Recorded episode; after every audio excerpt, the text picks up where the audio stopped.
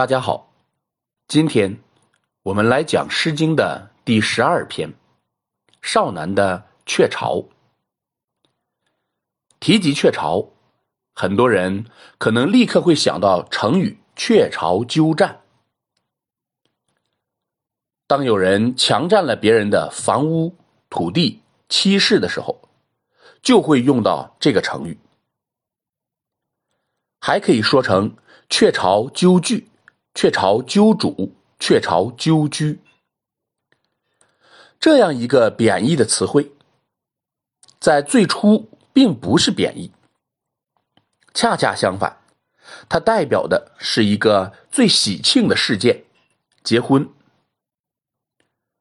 我们今天就来看一看这个成语是怎么来的。首先，我们通读全文。惟雀有巢，惟鸠居之。之子于归，百辆亚之。惟雀有巢，惟鸠方之。之子于归，百辆将之。惟雀有巢，惟鸠迎之。之子于归，百辆乘之。看到“之子于归”四个字。我们立刻就能够知晓，这是一篇刻画婚礼的歌曲。作者是怎么刻画的呢？他使用了赋比兴中的赋和兴的手法。首先，我们看“惟雀有巢，惟鸠居之”。这里的“惟”是语助词，所以。我们要关注的就是“雀有巢，鸠居之”。雀是喜鹊，鸠以前人都说是斑鸠或者是布谷，但是清代的焦循说，布谷鸟不居雀巢，鸠是八哥。李时珍的《本草纲目》就有八哥居雀巢之语。我不是动物学家啊，对这个问题完全无法分辨。孔子说：“学诗好，学诗可以多识于鸟兽草木之名。”啊，所以我就简单的查考了一下。原来，布谷鸟只是把自己的蛋下到其他鸟的巢中，自己并不居巢。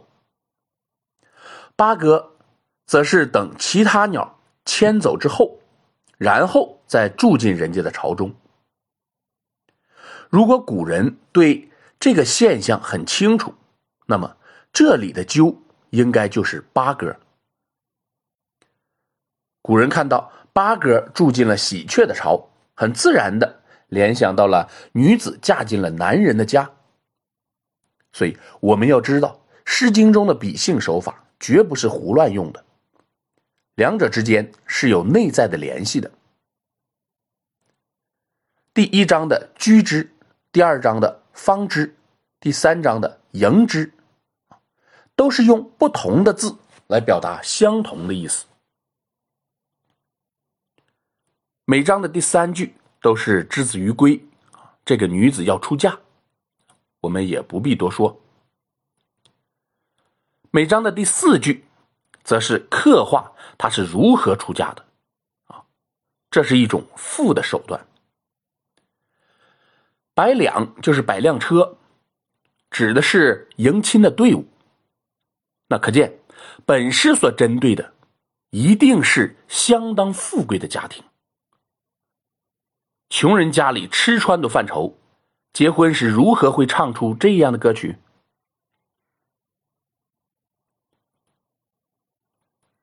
我们看第一章的“亚”字，啊，这个“玉”啊要读成“亚”，是迎接的意思，啊，我们现在还有个词叫“迎亚”。这一句是男方去女方家。第二章的“将”啊是送的意思，刻画的是从女方家将新娘送往新郎家。第三章的“成”是成就的意思，指亲迎的队伍把新娘送到了男方家。当然，后面还要行婚礼。不过大家要知道，古代婚礼的仪式非常长，并不是拜个天地就拉倒。